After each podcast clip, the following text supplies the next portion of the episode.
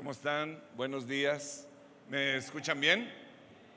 Ok, voy a tratar de terminar con voz.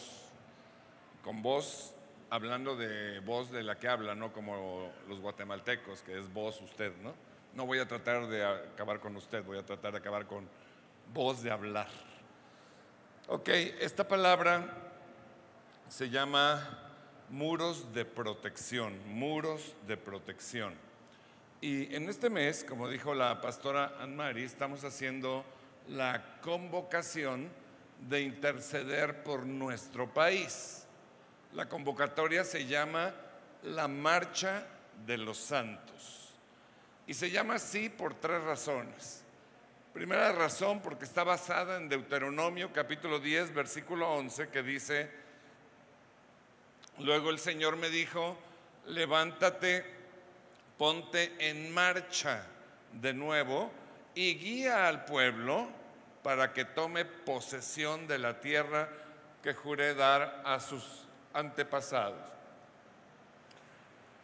Segunda razón por la que se llama la marcha de los santos es porque hay que marchar en oración ante el trono de Dios para que México sea sanado y establecido el reino de los cielos. O sea, hay que hacer algo al respecto y solo lo harán los que aman a México, los que no, no. Muchos se quejan de la situación, pero pocos hacen algo al respecto. Y esto es algo muy importante y necesario que necesitamos hacer. Que el himno nacional no sea letra muerta. En el himno nacional cantamos, mas si osare un extraño enemigo profanar con sus plantas tu suelo, pero hay muchos enemigos profanando con sus plantas, el suelo mexicano, la nación mexicana. Somos nosotros los soldados espirituales que México necesita, los únicos que se pueden levantar. Y en tercera razón se llama la Marcha de los Santos, porque este esfuerzo de intercesión es solamente para los santos. ¿Quiénes son los santos?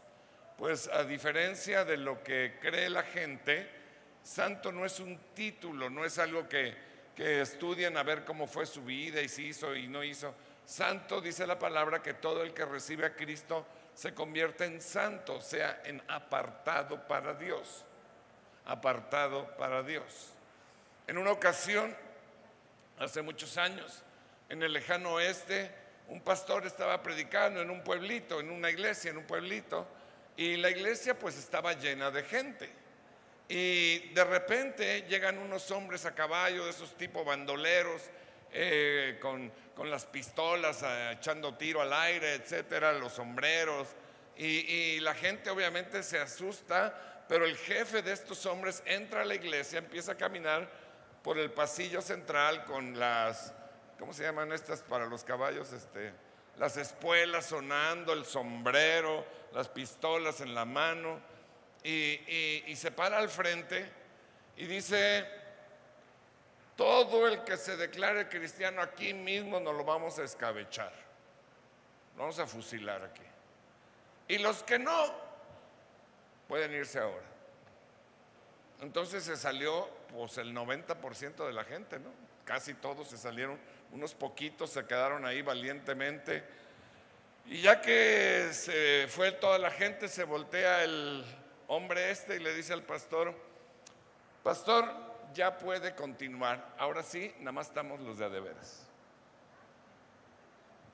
Así es esta convocatoria. Solamente pueden participar los santos de adeveras. ¿Sí? Cuando porque es necesario que nosotros establezcamos los muros de protección para nuestra nación. Cuando no hay muros de protección en la nación, en la ciudad, en la familia, en la vida personal, entonces hay mucho peligro de que el enemigo entre por doquier. Yo soy un, me gusta mucho la historia y leo que en, en, las ciudades, desde los tiempos bíblicos, la Edad Media y todo esto, las ciudades estaban amuralladas por una razón muy sencilla. Tenían que defenderse de un ataque enemigo. Cuando vino la conquista en, toda América Latina, de México para abajo, ninguna ciudad estaba amurallada y ¿sabe qué? Todas cayeron. todas.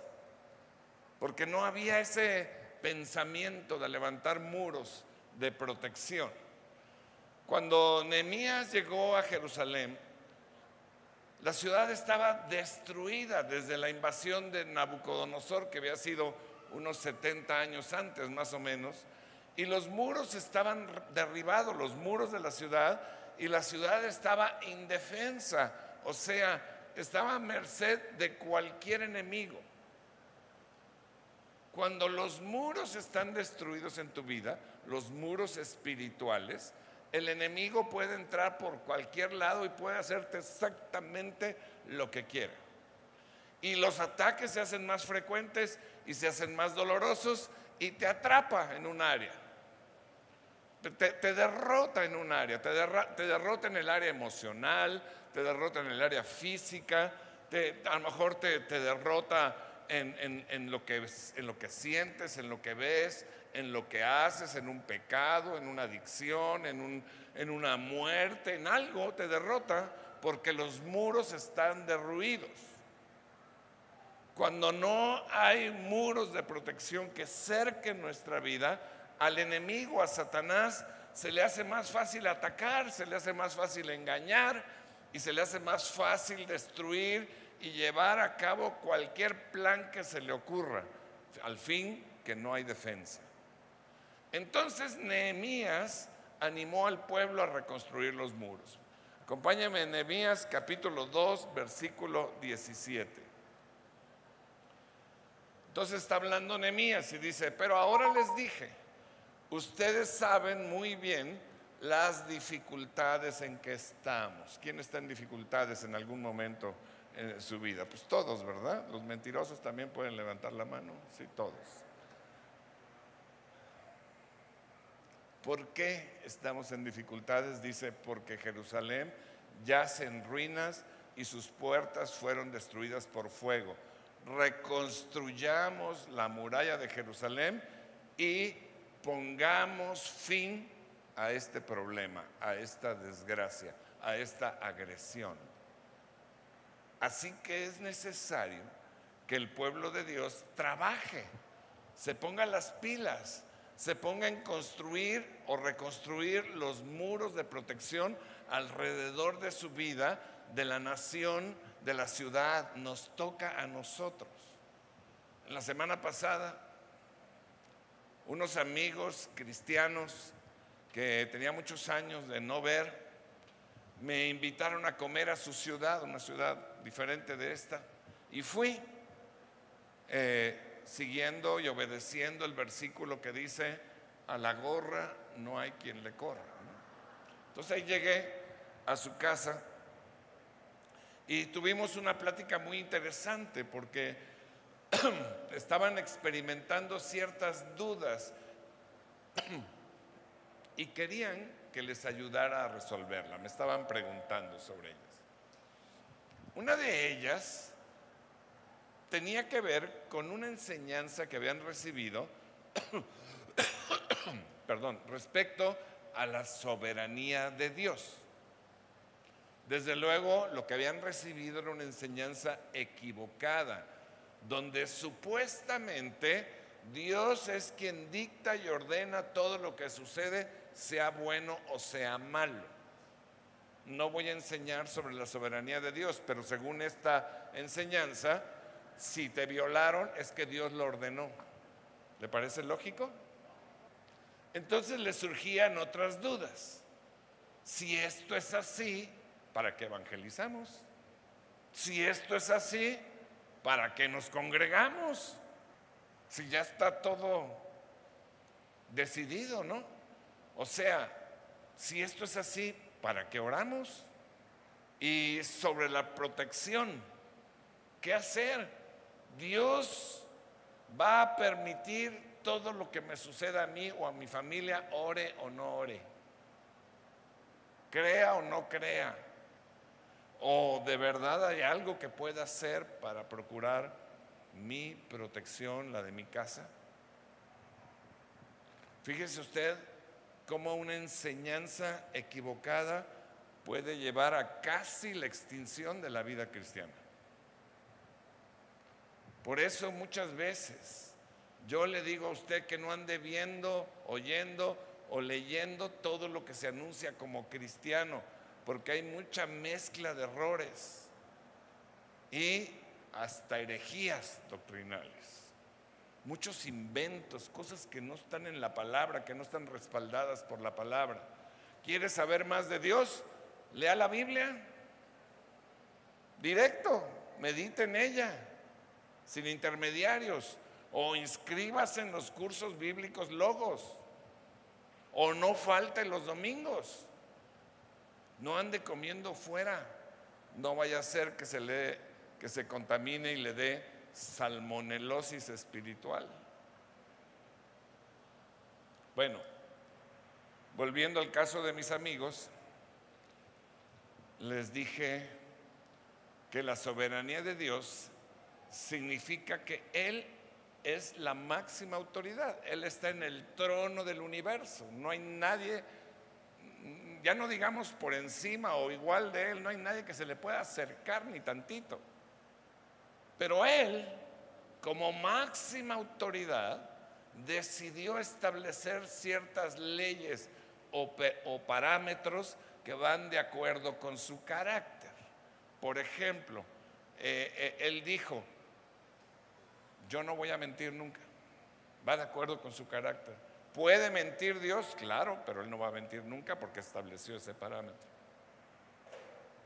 No voy a violar mis propias leyes. ¿Puede violar sus propias leyes? Pues claro, pero él estableció ese parámetro, que no se puede violar sus leyes.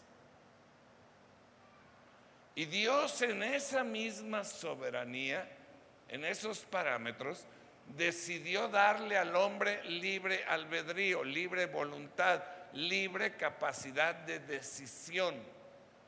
Y la regamos. He visto hermanas que, digo, se casaron con, está re feo, pobrecito. Pero fue su decisión, ni modo.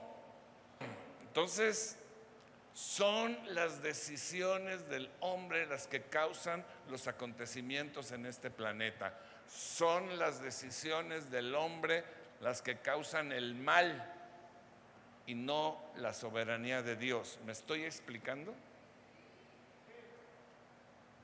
Por otra parte, Dios en su soberanía estableció pactos y promesas con el hombre que se deben cumplir ciertas condiciones para que se hagan realidad. Por ejemplo, volviendo al tema de la marcha de los santos, Dios dice claramente en Segunda de Crónicas 7:14, todos se lo saben. Si mi pueblo que lleva mi nombre se humilla y ora, ¿si, si quién? ¿Si quién? Mi pueblo. No está diciendo si los filisteos, si los budistas, si los... No, está diciendo si mi pueblo.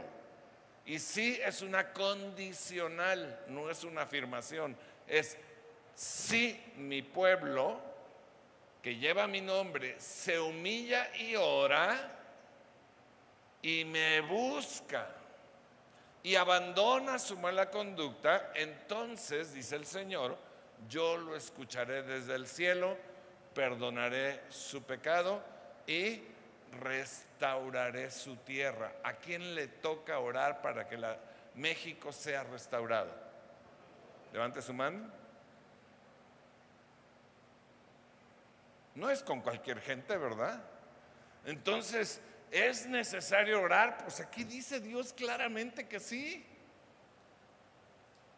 Dentro de su soberanía, Dios estableció que la, la, respuesta de Él vendría solamente a la oración. O sea, toda acción de Dios en la tierra es como respuesta a la oración. O dicho de otra manera, si tú no oras, Dios no actúa en tu vida ni en tu familia, ni en tu nación, ni en nada. Marcos capítulo 11, versículo 24 dice, por eso les digo, crean que ya han recibido todo lo que estén pidiendo en oración y lo obtendrán. O sea, note usted aquí si me lo dejan el versículo, que Jesús está combinando la fe con la oración. ¿Qué es la fe? Creer que lo que Dios, creer en Dios y creer que lo que Dios dice es cierto. Entonces dice, crean que ya han recibido todo lo que están pidiendo en oración y lo obtendrán. Está combinando Jesús la fe con la oración para recibir todo lo que estamos pidiendo. Y cuando dice todo, pues es todo. Pero ¿cuál es todo? ¿Cuál es ese todo? Bueno, es que hay un requisito más, tercer requisito, que lo que estemos pidiendo esté de acuerdo a su voluntad. Dios no satisface voluntades ajenas a las de Él. ¿Está claro?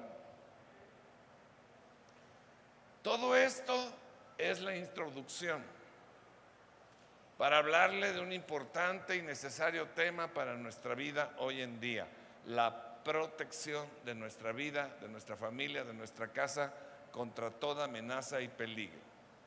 Y es que hay un aspecto de la oración que se, que se refiere precisamente a la protección. Por lo tanto, en estos peligrosos momentos necesitamos conocerlo y ponerlo en práctica, rodear nuestra casa. Vivimos en un mundo donde el mal está siempre esperando el momento para atacarnos. Y tenemos que estar en guardia, tenemos que estar preparados, porque solo la fuerza sobrenatural de Dios es capaz de librarnos del peligro y del ataque. Cuando los discípulos le pidieron a Jesús, enséñanos a orar. Él respondió con la oración modelo que conocemos como el Padre Nuestro. Y dentro de esto, eh, creo que todos se lo saben, ¿verdad? Dentro de este modelo de oración hay una petición que usted recuerda, líbranos del mal o líbranos del maligno. Satanás es el mal, Satanás es el maligno. Y dice la palabra que anda furioso, porque ya está derrotado, está dando patadas de ahogado. Está furioso sabiendo que ya además le queda poco tiempo y anda como león rugiente.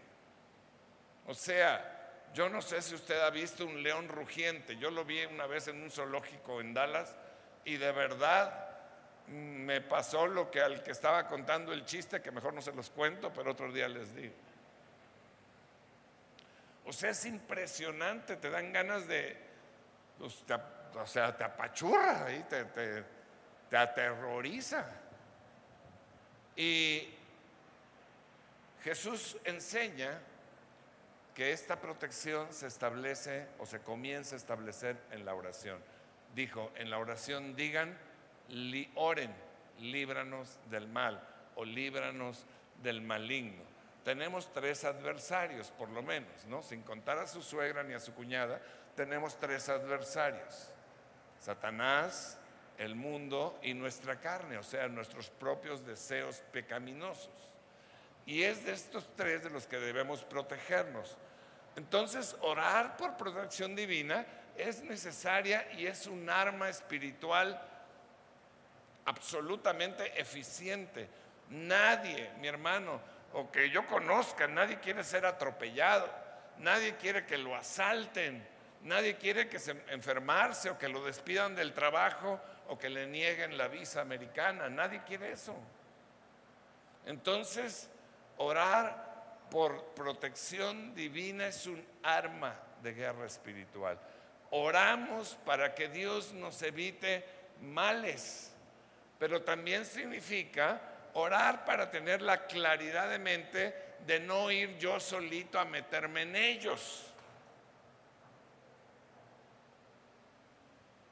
Entonces usted puede orar así, Señor, líbrame del mal, pero también concédeme la sabiduría para que no salga con mi batea de babas. Que pueda respetar las reglas de salud para que no me contagie o no me enferme. Que no me acerque a lugares o personas que me hacen actuar mal, hacer el mal, caer en el mal. Que respete las leyes de mi país para que no me arresten o me lleven a la cárcel. Que no pida prestado a tontas y a locas para que luego ande hasta el cuello de deudas. Que entienda tu concepto de la siembra y la cosecha, para que sea un fiel diezmador y ofrendador, para que no me vea en necesidad o, o pobreza, sino en prosperidad. Además, debemos orar no solamente por nosotros, sino por todo lo que nos concierne, como nuestra familia, nuestra ciudad, nuestra iglesia, nuestro pastor, nuestra nación. Amén. Jesús mismo ha hecho esta intercesión y la sigue haciendo. Jesús es el único intercesor que está entre Dios y nosotros. Y dice Juan 17, 15, esta es la intercesión de Jesús. Dijo, no te pido que los quites del mundo, sino que los protejas del maligno. Si Jesús está orando por nosotros, nosotros tenemos que estar orando por nosotros mismos y lo que nos concierne, pues claro que sí. Orar por protección es algo que cada creyente debe orar a diario, porque todos somos vulnerables a diario.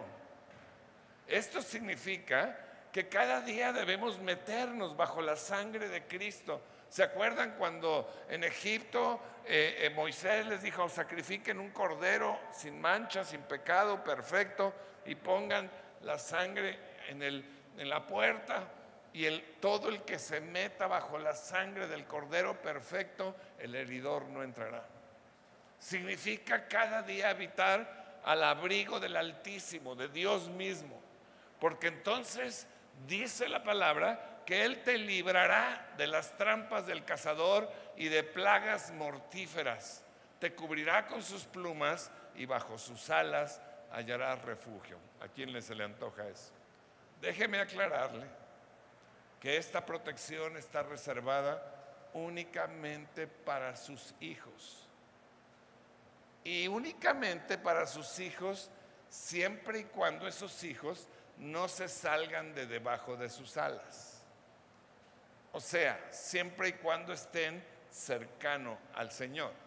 Siempre y cuando no se les olvide estar orando por esa protección. Porque estos muros de protección, mi hermano, escúchalo, se levantan cada día. Si tú levantas muros de protección hoy en oración, mañana ya no están. Hay que levantarlos otra vez.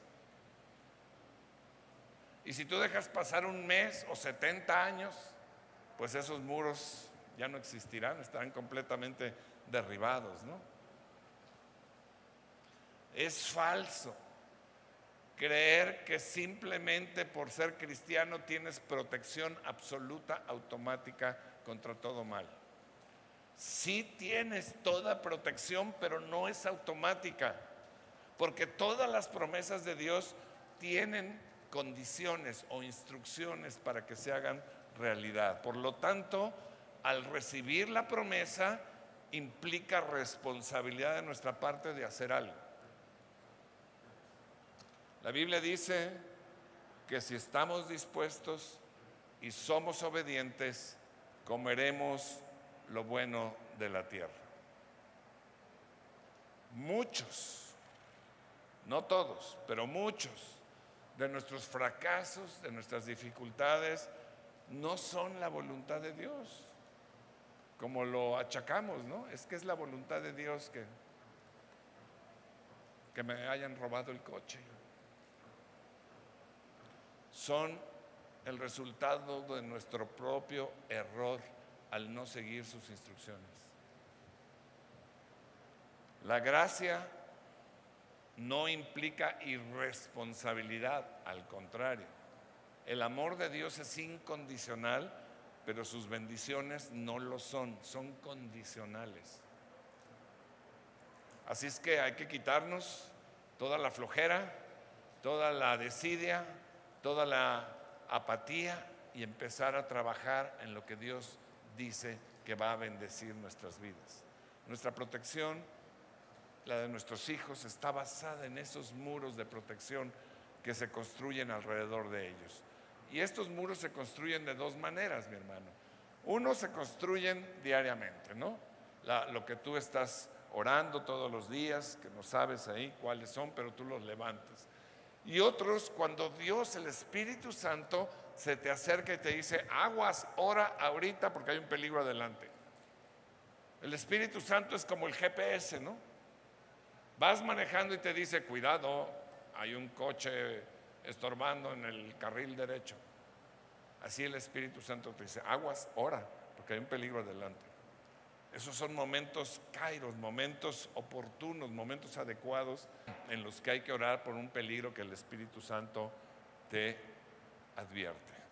Entonces, mi hermano, es una gran responsabilidad establecer los límites de protección, pero también es una gran bendición.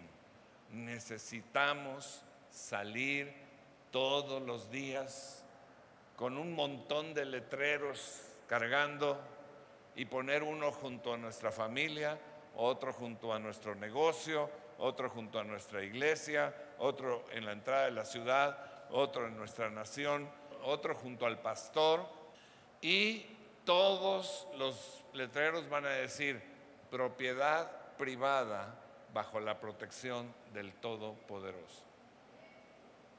Y yo quiero ver quién es el guapo que se atreve a traspasar.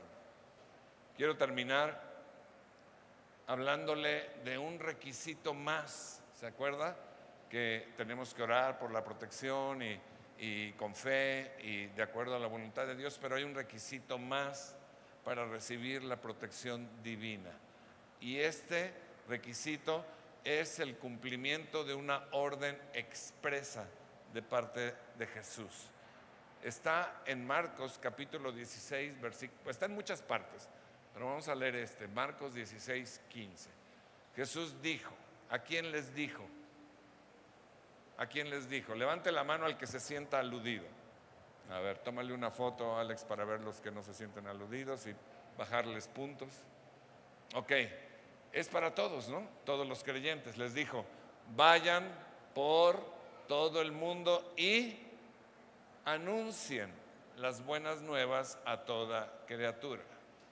Mi hermano, yo estaba escuchando, a, a lo largo de mi vida he escuchado a muchas personas que, que son expertos en teología, han tomado N cursos, han visto 200 mil predicaciones, ah, ah, se, se, saben todos los himnos, bueno, eh, son unas eminencias.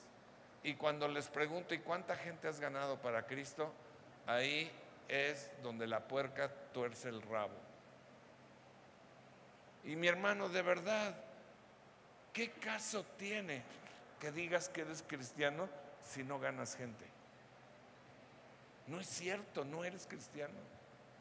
Porque esa es la orden principal, es la razón principal por la que estamos aquí en esta tierra porque tiene múltiples beneficios como rescatar personas del infierno. No hay nada más importante.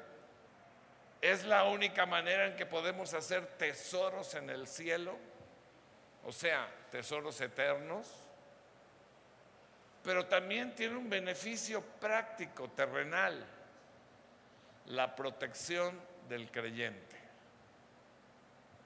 ¿Sorprendente? Pues no, porque dice la palabra Dice el Señor que cuando estamos haciendo, estamos predicando el Evangelio, llevando las buenas noticias, la señal, las señales nos seguirán. Y ahí le escribe, tomarás en las manos serpientes, si bebieres cosa mortífera no te hará daño. Y dice la palabra en Lucas capítulo 10, versículo 9, sí, esta es una afirmación, este ya no es un condicional, esta es una afirmación, sí Yes, Gui, Simón, ¿qué otro sí hay? Yes, Gui, Simón, ok. ¿Sí? Ok, Maguey. Les he dado autoridad a ustedes para pisotear serpientes y escorpiones y vencer todo el poder del enemigo. Y escuche, nada les podrá hacer daño. Amén. Fíjese, el diablo, Satanás, el enemigo, no se espanta de que usted venga a la iglesia o de que el- vea dos mil predicaciones o de que se sepa de memoria la Biblia. De lo único que se espanta es cuando hay autoridad representada en el creyente. Es lo único que respeta, la autoridad.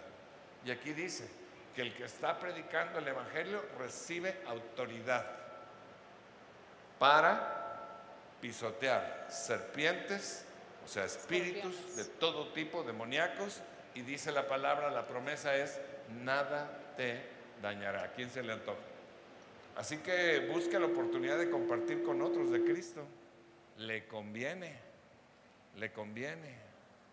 Quiero hacer dos invitaciones hoy, muy sencillas. Primera invitación es si usted está aquí por primera vez o por primera vez está escuchando un mensaje como este, quiero decirle que vivimos en un mundo espiritual. No hay más que dos fuerzas, las de Dios y las de Satanás. Y lo más importante que usted tiene que escuchar es que hay dos destinos eternos, nada más. ¿Dónde va a pasar usted la eternidad? ¿Dónde va a pasar usted la eternidad? No hay más que dos destinos eternos, o con Dios o separado de Dios en sufrimiento eterno. ¿Dónde va a pasar?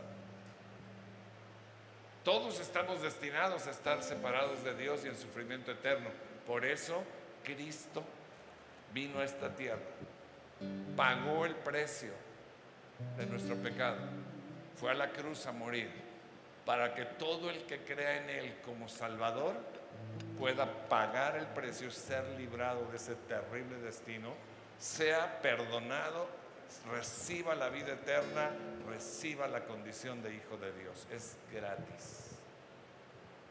Si usted quiere hacerlo, cierre sus ojos un momento y dígale, Señor Jesús, gracias, porque tú tuviste compasión de mí y diste tu propia vida por mí. Yo te reconozco como mi Salvador. Perdona mis pecados, entra a mi vida. Y gracias por darme la vida eterna. En el nombre de Jesús. Amén. Si usted hizo esta declaración o vino por primera vez, yo le voy a pedir que al final pase allá. Tenemos un mostrador atrás que dice integración, donde le van a dar un obsequio. Como es obsequio, pues es gratis y no tiene ningún compromiso de ningún tipo. El segundo llamado que quiero hacer es que en este mes usted tiene la oportunidad de involucrarse en la oración para levantar los muros de protección de nuestra nación. Y al levantar los muros de protección de, nuestra nación, pues involucramos nuestra ciudad, involucramos nuestros negocios, nuestra familia, nuestra persona. Y es a través de la convocatoria que se llama la Marcha de los Santos. Usted tal vez recibió una copia de eso, de lo que es la, la convocatoria. Si no, en la parte de afuera, en el mostrador de informes, ahí está pegado. Le puede tomar una foto con su, su teléfono y seguir esta convocatoria.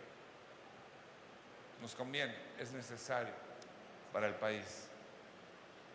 Y también tiene hoy la oportunidad de involucrarse en compartir la buena noticia de salvación a través de Jesús.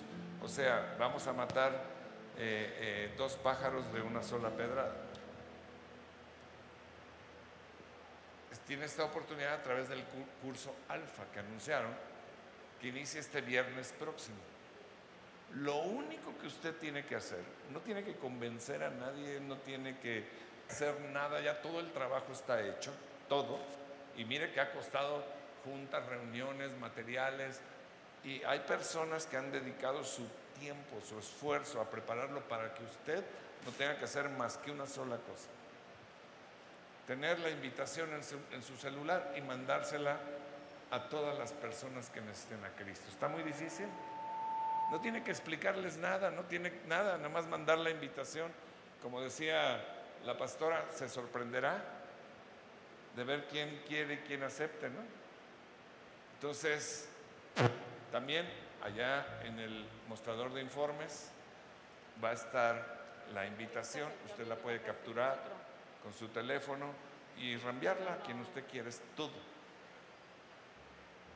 ¿Le parece difícil? ¿Le parece difícil? Ok. Si usted quiere levantar muros de protección, está dispuesto a participar prácticamente, de manera práctica, pues hay que hacerlo práctico, hay que aterrizarlo. Vamos a empezar a orar por nuestra nación y por nuestras familias y nuestros negocios. Pero hay que empezar a orar por nuestra nación y hay que empezar a compartir para que se levanten los muros de protección en su vida. Si usted está dispuesto, pónganse de pie y vamos a orar.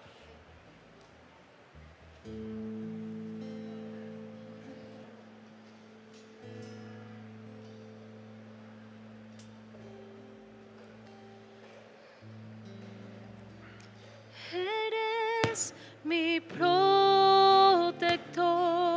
Confíe en Dios, Él es su protector. y llenas mi de corazón Dios mismo. con cánticos de liberación, de angustia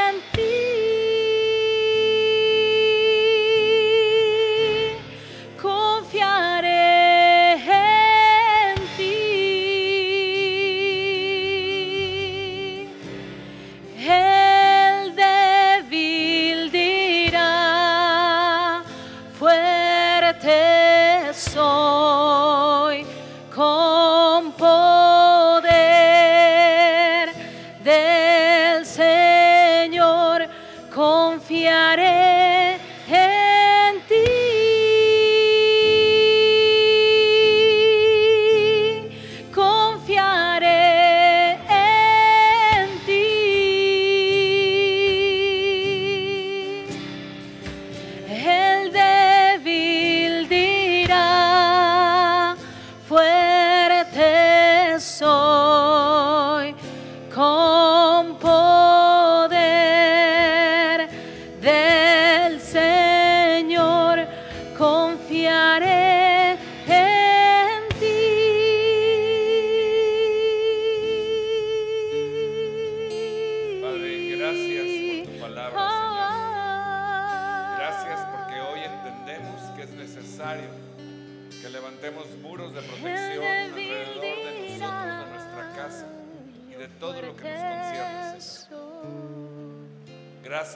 Señor, tu enseñanza puede ser práctica, podemos ponerla en acción cada día. Y, Señor, danos la fuerza, danos la sabiduría para hacerlo todos los días.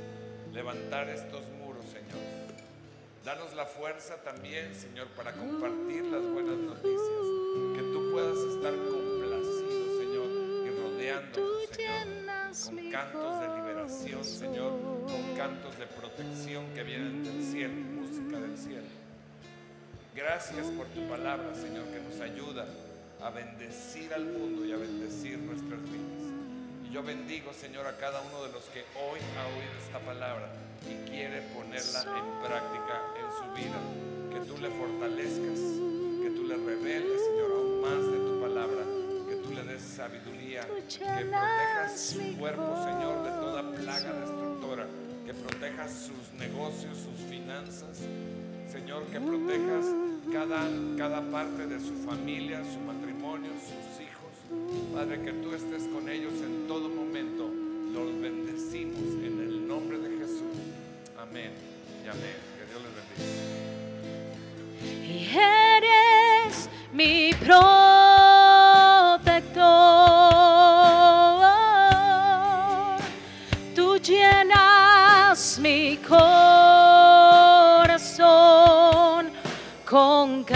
Cánticos de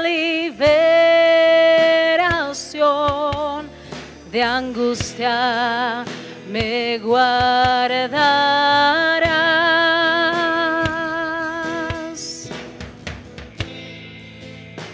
Y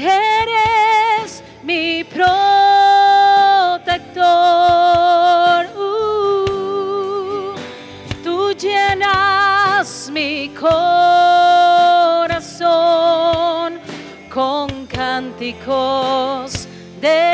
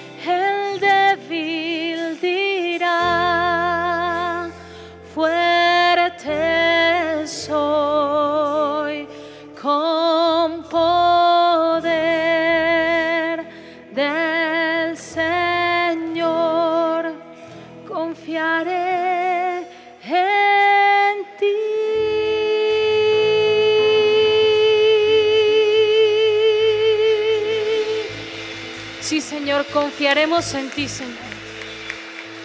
Tú eres nuestra confianza, Señor.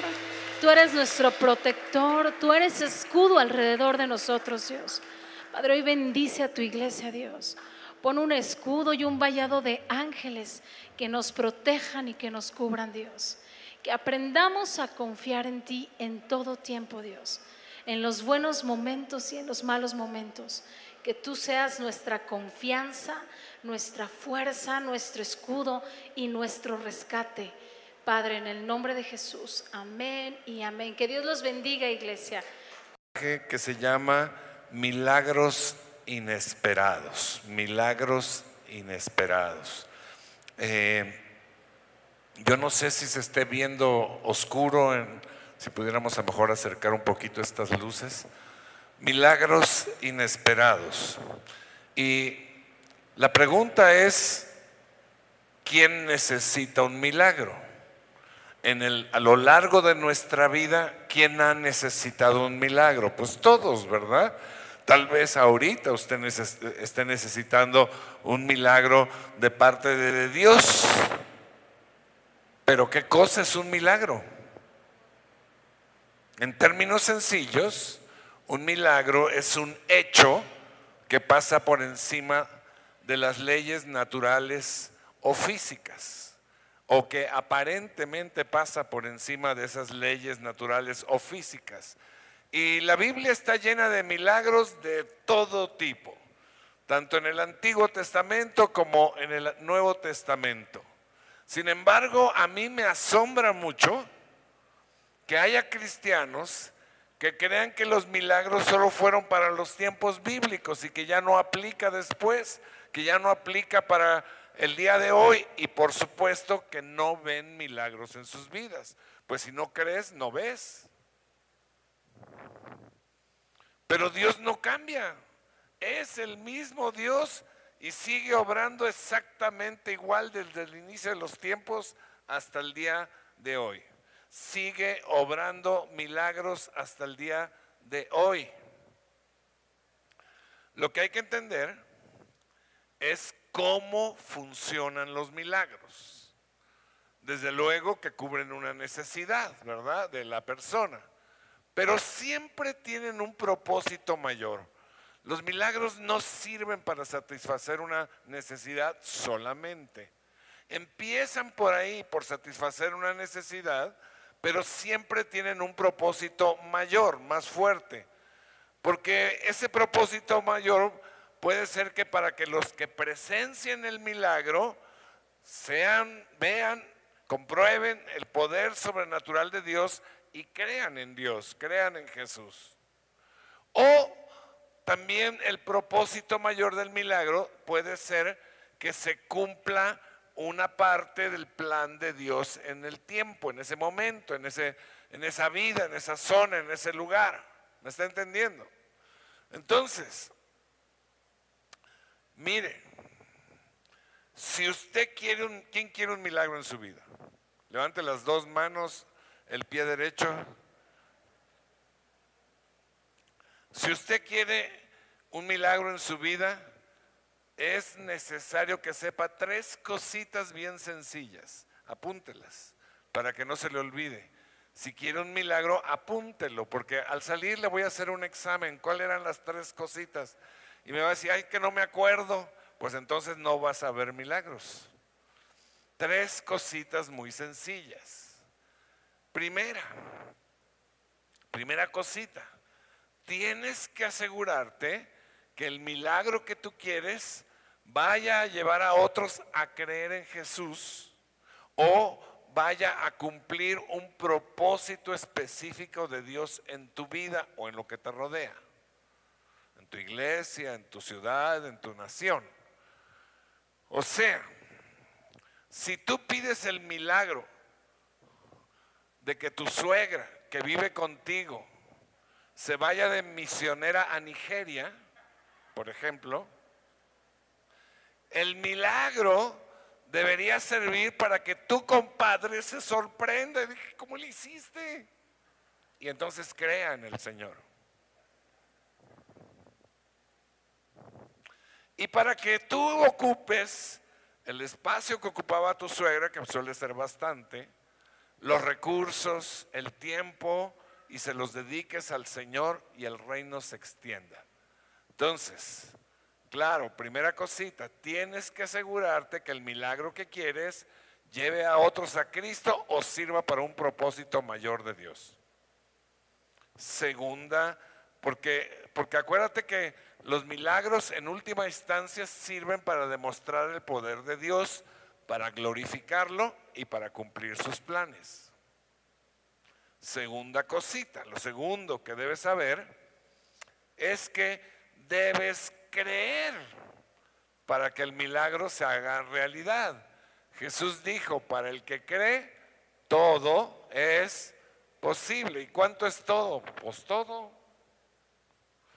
Por consiguiente, si tú dices que crees en Dios, lo lógico, lo coherente sería que creyeras que tiene todo el poder para hacer un milagro.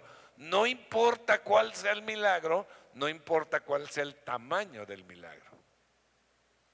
Mateo capítulo 19, versículo 26 dice, para los hombres es imposible algo. Lo que para los hombres es imposible, para Dios todo es posible. ¿Cuánto es todo? Pues todo. Una cosa que te ayudará en tu fe en relación a los milagros es la perspectiva, mi hermano. Lo que para ti sería un milagro, para Dios sería pecata minuta. ¿Me entiendes? O sea, si tu presencia es un milagro, será algo más allá de lo que puedas hacer tú, lograr tú o incluso comprender. Sin embargo, desde el punto de vista de Dios, que es la fuente de todo poder, es más bien algo normal, normal, algo que Él entiende perfecto, que tiene la capacidad de hacerlo y que tiene el deseo de hacerlo y que no le cuesta nada hacerlo. ¿Me está entendiendo? Nada más uno me está entendiendo. ¿Me está entendiendo? Ok, tercera y última cosita que debes saber para, ver un milagro en tu vida es que asegurándote de haber cumplido los dos puntos anteriores, tú debes estar conectado con Dios y pedirlo en oración. Dice Jesús ahí en Mateo 21, 22, si ustedes creen, recibirán, recibirán, ¿cuánto es todo? Pues todo. Si ustedes creen, recibirán todo lo que pidan en oración. Ahora, tres cositas, ¿ya están? ¿Las apuntaron? Como esta plática se llama Milagros Inesperados, le voy a platicar muy brevemente dos historias de milagros inesperados. Pero antes quiero decirle dos adivinanzas y al que las adivine se va a llevar un premio. Ya lo tiene allá listo eh, Claudia allá en, el, el módulo. Primera adivinanza, abusados. Primer acto, se abre el telón y está un grupo de señoras en la sala de una casa completamente en silencio. O sea, ellas en silencio. Segundo acto, el mismo grupo de señoras está en un restaurante y están completamente en silencio. Tercer acto, el mismo grupo de señoras está en Starbucks y están completamente en silencio. ¿Cómo se llamó la obra? Se llamó Fantasía. Never happens. Nunca va a suceder eso, ¿no? Ok, segunda adivinanza. Primer acto. Se abre el telón y vemos a un hombre cocinando, haciendo la comida. Se baja el telón. Segundo acto. Eh, está el mismo hombre barriendo y trapeando la sala, el comedor, todo en la casa. Tercer acto. Vemos al mismo hombre ordenando la recámara y tendiendo la cama. ¿Cómo se llamó la obra? Se llamó Milagro Inesperado. Ahora sí le voy a contar las dos historias, ¿ok? Y aunque el tipo de milagro que voy a narrar no sea el que tú estás necesitando, no importa. Porque para Dios no hay diferencia entre uno y otro, puede hacer milagros de todo tipo. Iba a poner la clasificación, pero dije, pues ¿para qué? Si son de todo tipo. Calmó el mar, caminó sobre el agua, alimentó a cinco mil, abrió el mar, este, alimentó durante 40 años en el desierto, sacó agua de la roca, sacó monedas de los peces, eh, pues hay muchísimos. Sanó enfermos, resucitó muertos. Así que no importa el tipo de milagro que te voy a narrar, no importa. El que tú necesites es lo mismo exactamente, ¿sí? También el tipo de personas que, en que están en esta historia tal vez no sean como tú, tal vez digas, no, pues yo no soy así. Eh, pero no importa también porque Dios no hace discriminación de personas, es para todos los que creen en Él, amén.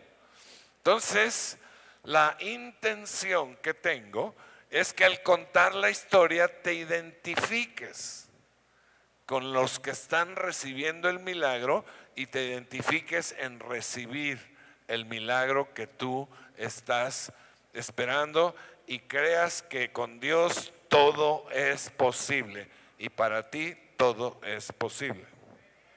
Con Dios. Primera historia. Acompáñame a Lucas capítulo 1, versículo 5. Lucas capítulo 1, versículo 5 dice la palabra, en, tiempo de, en tiempos de Herodes, rey de Judea, hubo un sacerdote llamado Zacarías, miembro del grupo de Abías. Su esposa Elizabeth también era descendiente de Aarón. Ambos eran rectos e intachables delante de Dios. obedecían todos los mandamientos y preceptos del Señor, pero no tenían hijos, porque Elizabeth era estéril y los dos eran de edad avanzada. Desde los tiempos del rey David, el mismo rey David había establecido un, rol de turnos para los sacerdotes eh, para servir en el templo y, y se seguía hasta esa fecha, hasta la fecha en que estamos hablando de Zacarías. Y ese día, o esa temporada, tocaba el turno de Zacarías. Por eso Zacarías se había ido desde la noche anterior a pasar la noche ahí para prepararse, para estar orando, para estar en la presencia de Dios, estar listo para el otro día temprano servir en el templo. Y estos cuartos estaban ubicados en el exterior del templo, unos, cuartitos que estaban hechos exprofeso para eso. Ese día Zacarías se levantó temprano y sus pensamientos se dirigieron hacia Elizabeth, su amada esposa por tantos años. A diferencia de la mayoría de los sacerdotes, él no tenía hijos. Y cuando le tocaba su turno de servir en el templo y, tenía que estar ahí en el templo, él sabía que Elizabeth quedaba solita en la casa, solititita. Y ella cumplía sus deberes eficientemente, modestamente, en su casa, pero Zacarías sabía que ella sufría mucho por no tener hijos. Porque las casas y los hogares judíos estaban hechos para tener hijos. Era una, una forma de ver la bendición de Dios, pero también se llegaba a considerar una vergüenza no tener hijos. Pero aparte de todo, pues que no te dieran la felicidad de tener a tus hijos contigo, aunque a veces los quiere uno ahorcar, ¿verdad? Yo le decía a alguien a esta edad que yo disfruto mucho a mis nietos cuando los veo. Los disfruto mucho. Y si hubiera sabido lo que era tener nietos, me hubiera saltado la etapa de los hijos. Hubiera llegado directo a, la cuestión de los nietos, ¿no? Pero bueno, los hijos le dan a uno alegrías, obviamente también preocupaciones y todo, pero llenan la casa. Uno adquiere una, un, un, ser que va a desarrollar, que va a formar. Y entonces Elizabeth y Zacarías sentían mucho la pena, la tristeza de no tener hijos. Y después de estar pensando en esto, Zacarías comenzó sus deberes para con el templo. Debía cumplir una serie de normas, para servir en el templo y empezar con la vestimenta adecuada que estaba, estaba muy especificada. Así que sacó su traje recién sacado de la tintorería y comenzó a vestirse y a prepararse con mucho cuidado. No todos los sacerdotes tomaban sus deberes con tanta reverencia como Zacarías, pero es que para algunos era una cuestión más bien religiosa, era una cuestión como una chámbaga de cuenta mecánica, ¿no? Donde usted va y hace mecánicamente una serie de rituales, como sucede hoy en día en muchos en muchas eh, reuniones religiosas. Es un ritual simplemente. No hay la presencia de Dios, no hay la presencia del Espíritu. Eh, eh, el, ministro está haciendo y hablando algo mecánico solamente, ¿no?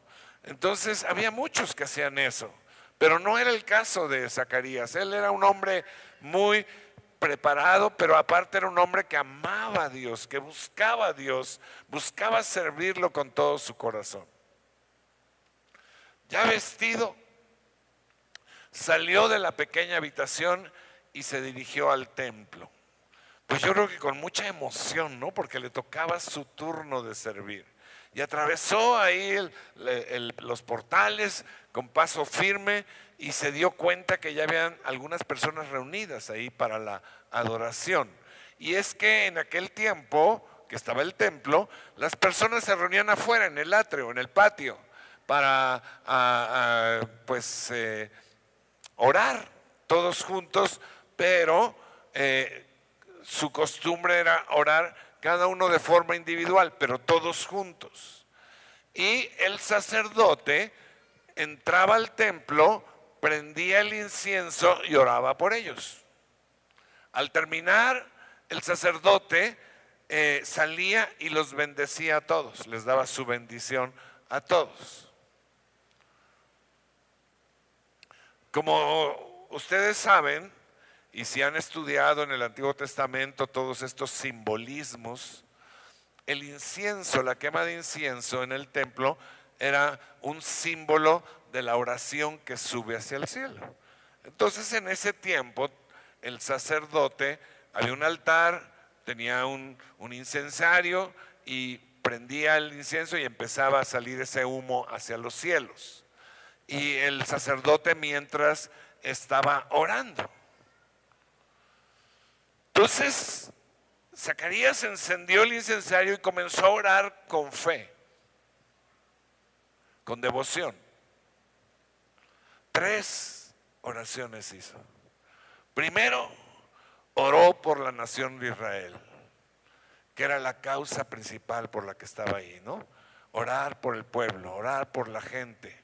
Él tenía muy presente lo que el profeta Zacarías había dicho, que si los creyentes oraban por la nación, Él vendría y sanaría a la nación. Por eso hoy estamos orando por México en este mes patrio. Y si usted no está orando por México, entonces no cante el himno. Porque en el himno dice, que si osare un extraño enemigo profanar con sus plantas tu suelo, piensa, oh patria querida, que el cielo un soldado en cada hijo te dio. Eso es en lo físico, pero también en lo espiritual. Y estamos como soldados levantándonos a orar por la nación. Si usted no está levantado a orar por la nación, no cante el himno. Deje que el extraño enemigo, el maciosare, pues lo ocupe. Entonces oró por la nación. Después, el tema que venía de los siglos y de los siglos y de los siglos, empezó a orar por el tan largamente prometido y esperado Mesías, Dios mismo hecho hombre que vendría a salvar a la humanidad. Y seguramente él estaba orando, Señor, mándalo ya, ya no te tardes. Finalmente, y antes de terminar, yo creo que derramó su corazón en una petición personal, en lo que había estado pensando esa mañana. Y le contó a Dios acerca del vacío que él y su esposa sentían por la ausencia de un hijo. Él estaba consciente de su edad y de la edad de su mujer.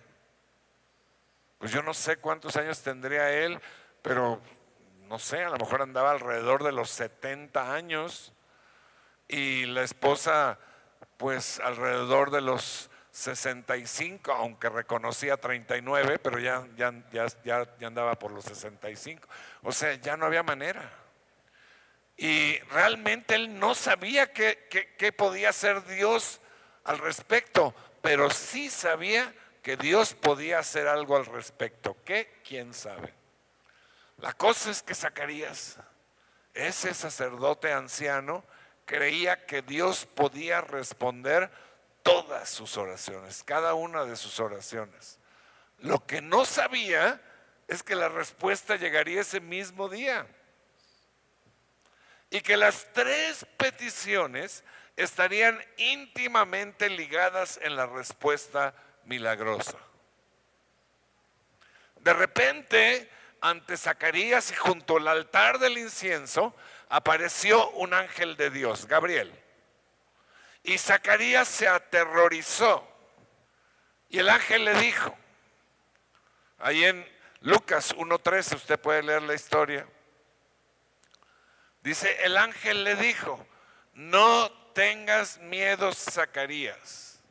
A partir de ahora, tu apellido será Ticket. Zachary Ticket. O sea, ya sacaste boleto. Puesto ha sido escuchada tu oración. Tu esposa Elizabeth te dará un hijo y le pondrás por nombre Juan. Qué maravilla, ¿no? Qué, qué, respuesta a, a una petición tan imposible. La historia concluye que Zacarías regresa a su casa. No lo dice la Biblia, pero debe haber habido ahí cuchi cuchi. Y después em, Elizabeth queda embarazada. Y luego nace su hijo, el famoso Juan el Bautista.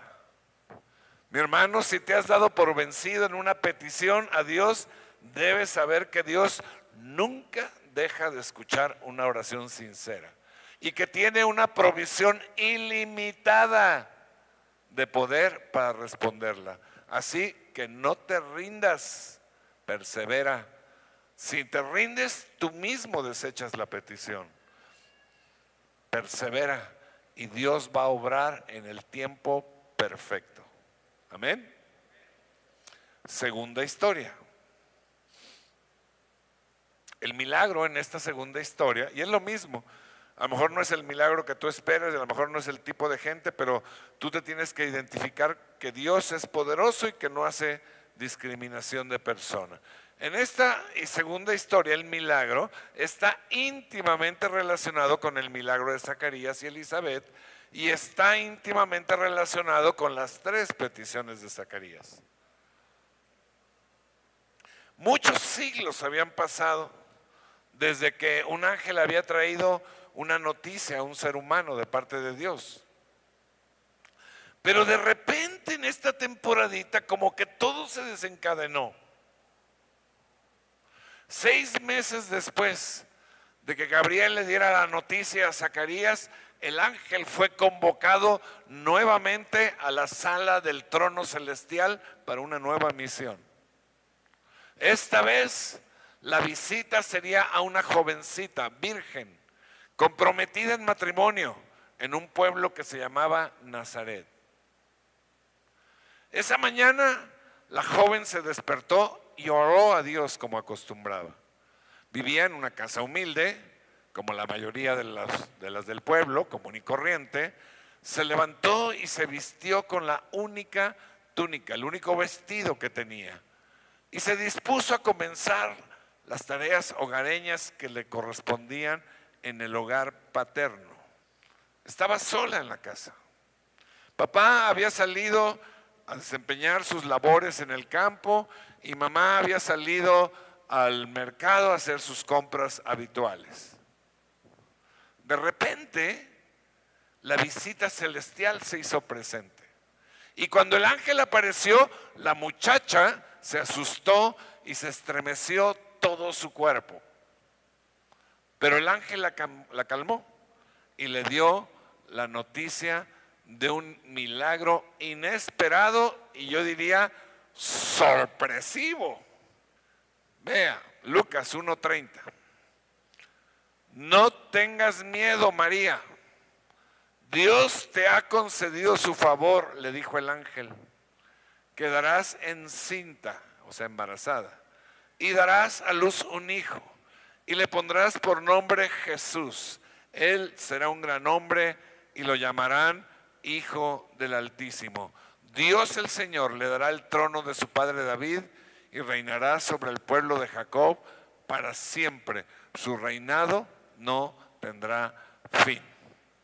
Póngase en el lugar de María. Una chavita algunos expertos dicen que tendría alrededor de unos 15 años, 16 años. La sorpresa y el milagro eran triples. Primero, un hijo. Luego, un hijo sin tener relaciones, o sea, siendo virgen. Y finalmente, ¿qué clase de hijo? El Mesías el Salvador, el Hijo de Dios. María solamente tuvo una respuesta. Ahí en el versículo 38 dice, aquí tienes a la sierva del Señor. Que Él haga conmigo como me has dicho. Básicamente María estaba diciendo, yo soy tu sierva, Señor, soy muy favorecida por ti y lo que tú quieras que se haga, eso mismo quiero yo. El resto es historia. Juan el Bautista preparó el camino y anunció a Jesús. Jesús cumplió su obra de ministerio, fue a la cruz por toda la humanidad, resucitó al tercer día, ascendió a los cielos y un día volverá por todos los que en Él han creído. Si pasa la alabanza, por favor. Dios tenía trazado un plan desde los siglos y esperaba el momento perfecto y a las personas adecuadas para llevarlo a cabo. ¿Cuándo se daría esa conjunción de Zacarías, Elizabeth, María, José, lugares, tiempos. Pero cuando eso se conjuntó, los milagros sucedieron. sucedieron. Los milagros de Dios, mi hermano, amigo, viejito, compadre, son más comunes de lo que tú piensas. Yo creo que si hago una encuesta aquí, casi todos o todos han visto un milagro de parte de Dios, ¿no? de uno tipo, de otro tipo, en un tiempo, en otro tiempo, pero prácticamente todos han visto, han recibido un milagro de Dios. A diferencia de lo que muchas personas piensan, Dios no está sentado en su trono contemplando una pantalla de 80 pulgadas, viendo lo que pasa en el universo como si fuera una serie de Netflix.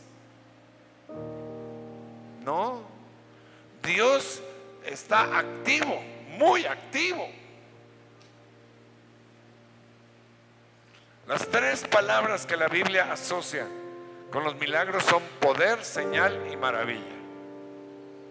El poder de los milagros viene de Dios, que es todopoderoso. Viene de Dios, que es mayor que el universo. Y la naturaleza del tipo de los milagros son maravillas extraordinarias que inspiran respeto, que inspiran conocimiento, admiración por el poder de Dios. Y la palabra señal nos habla del propósito de confirmar el mensaje de Dios y su propósito. ¿Se acuerdan que dijo el Señor? Estas señales seguirán a los que creen, estos milagros, para confirmar el mensaje, para confirmar el propósito de ir por todo el mundo y predicar el Evangelio y que la gente se salve. Los milagros, mi hermano, implican necesariamente que hay un Dios que interviene en este universo y que tiene, estos milagros tienen el claro propósito de apoyar a alguien, obviamente, pero de glorificar a Dios y de dirigir la gente hacia Él. Dios interviene sobrenaturalmente para mostrar su poder, para ayudar al hombre y para cumplir sus propósitos. Así que si tú lees la Biblia, te vas a dar cuenta que Dios es uno, que interviene vez tras vez tras vez sobrenaturalmente en la vida de los que le aman y le buscan. Y los milagros son de todo tipo, no hay límite. Y estas experiencias, estos milagros, pueden cambiar tu vida, pueden dirigir tu vida. Porque Dios es bueno y siempre busca lo mejor para ti. Así que si estás ahorita en una situación de necesidad de un milagro, yo que tengo todo el tipo de ángel, te puedo, de Ángel Fernández, te puedo decir como el ángel Gabriel, no temas, no temas. Mayor es el que está en ti que el que está en el mundo. Mayor es Dios que cualquier problema. Mayor es Dios que cualquier necesidad. No temas. Confía en Dios y Él hará. Hermano, hay un milagro inesperado listo en el cielo para ti. Amén. Amén. Dale un aplauso al Señor.